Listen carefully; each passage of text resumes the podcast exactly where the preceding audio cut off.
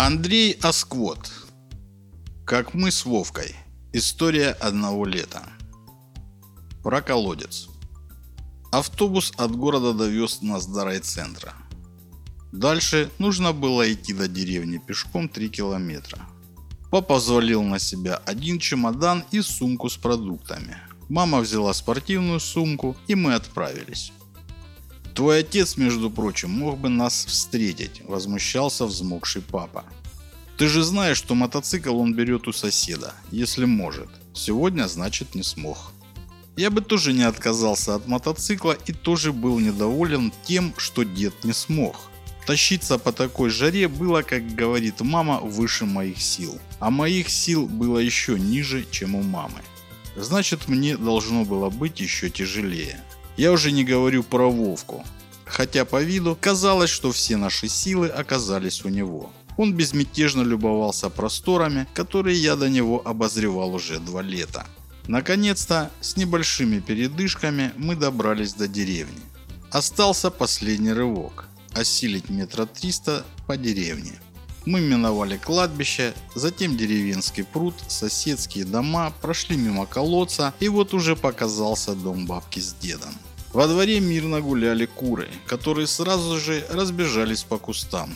Видимо, признали меня и решили поменьше попадаться на глаза.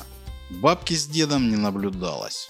Наверное, в огороде или в доме, предположила мама, и они с папой пошли в дом. Я же взял с собой Вовку, и мы отправились в огород. Нужно было откопать две гильзы, которые я спрятал в прошлом году. Дед с бабкой оказались в огороде. Из грядки торчали только две разноразмерные задницы. Вон та, что большая жопа, это бабка, знакомил я Вовку, а та, что поменьше, это дед.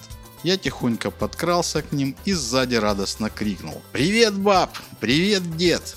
«Твою мать!» – подскочила бабка. «Чё орать-то так? Я чуть не родила!» Дед оказался более стойким и просто без звука присел еще ниже. «Приехали сорванцы», – констатировал он факт, увидев нас. «А мы уж надеялись, что передумаете или заблудитесь по дороге. Помощь себе привез в этом году? Ну давай знакомиться». Дед по-мужски протянул руку Вовке, на этом предварительное знакомство состоялось. «А с тобой я здороваться не буду». Дед демонстративно отвернулся и опять уткнулся в грядки. У меня еще с прошлого года на тебя обида. Ну да ладно, кто старая помянет, тому глаз в жопу. Тем более за это лето, я так думаю, список твоих подвигов пополнится. Вон какого дрыща привез с собой. Дед кивнул в сторону Вовки. Поди спец по пакостям, не хуже тебя. Нечего трындеть. Иди лучше колодец во дворе заколачивай нахрен. И завтра в райцентр езжай за валидолом.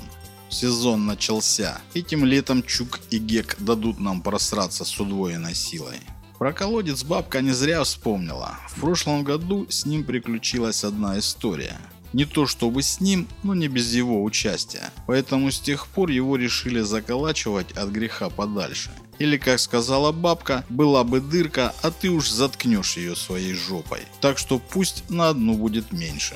Во дворе у бабки с дедом был колодец, скорее яма, прикрытая сверху досками и окошком с люком.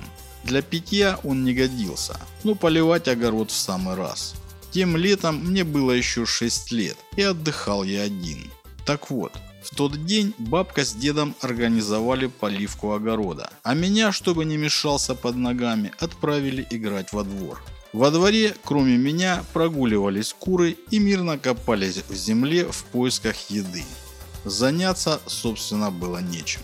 Вдруг за поленницей я увидел мяч, который несколькими днями ранее дед забросил туда. Как раз после той ситуации, когда я пробил штрафной поворотом Динамо. Я вложил всю свою силу в удар. Но тут неожиданно в ворота вошел дед и ловко отбил мяч своей головой. Удар у меня не сильный, но инерция, видимо, сделала свое дело. Дед полетел в огород головой назад, подкинув вверх ноги и разбрасывая в разные стороны пустые ведра. Хорошо, что ведра были пустые.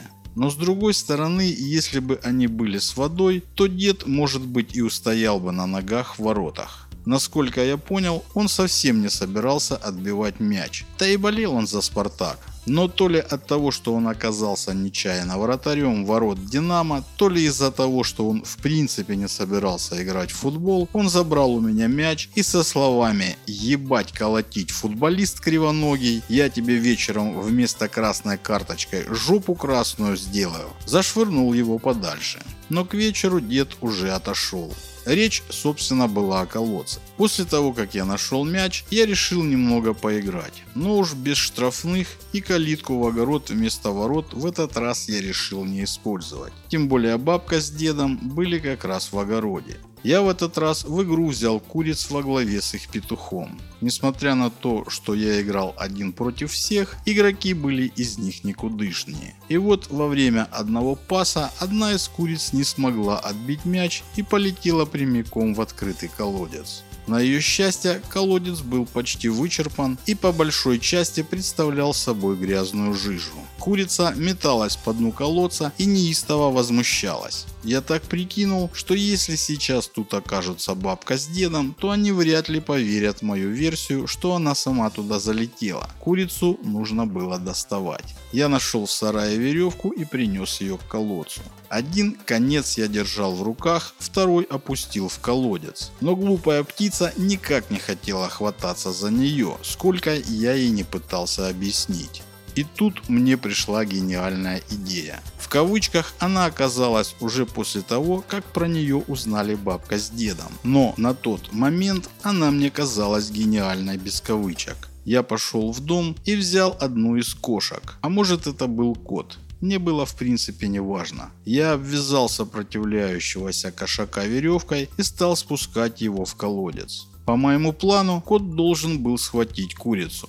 Ведь коты охотятся на птиц, а курица тоже в некотором роде птица. А я их уж потом обоих вытащил бы наверх. Кот заподозрил неладно еще тогда, когда я начал обвязывать его веревкой. Злобно урчал и всем своим видом показывал, что отказывается принимать участие в спасательной операции. Но сопротивляться было бессмысленно. Да и приказы не обсуждаются. Я скомандовал вперед и начал медленно его опускать в колодец. Кот спускался вниз и орал, судорожно пытаясь цепляться за воздух. Когда он был уже практически внизу, мои планы нарушила курица. Она ни в какую не хотела, чтобы кот начал ее спасать. Она металась по колодцу, размахивая крыльями и разбрызгивая грязь. Что-то, видимо, доставалось и коту, судя по его крикам и поддергиванию веревки.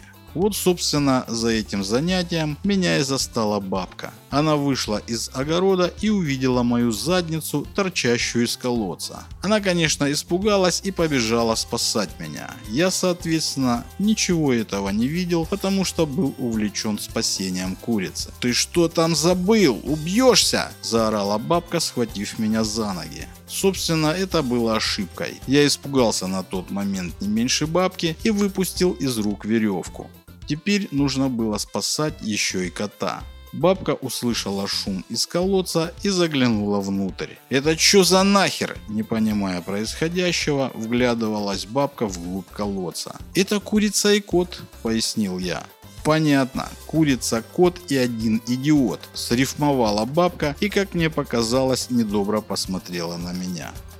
Мне так кажется, что кто-то сейчас огребет. Продолжила стих бабка, намекая мне на расправу за случившееся. Кота с курицей, конечно, потом дед достал. Ну и мне за это досталось. Думаю, влетело бы больше, если бы они узнали, каким образом курица попала в колодец. Но в тот момент они как-то не додумались это выяснять. А так, я получил только за неудачную операцию по спасению курицы.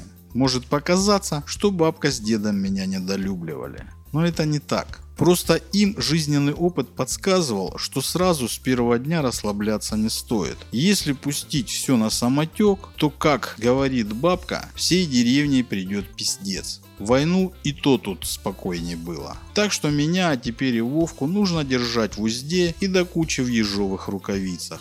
Что такое узда, я мог себе представить, но вот ежовых рукавиц пока не встречал. Бабка мне сказала, что я как-нибудь обязательно испытаю их нежное прикосновение к моей жопе. Но я не обижался за это на них. Я понимал, что все это для безопасности и чтобы их нервы беречь. Плюс ко всему, бабка не особо выбирала выражения для передачи своих эмоций. Да и дед не отставал. Родители не раз делали им замечания по этому поводу, но переучивать бабку с дедом было уже поздно, а нас еще можно. Поэтому после каждого лета мне из речи изымали слова ненормативного содержания.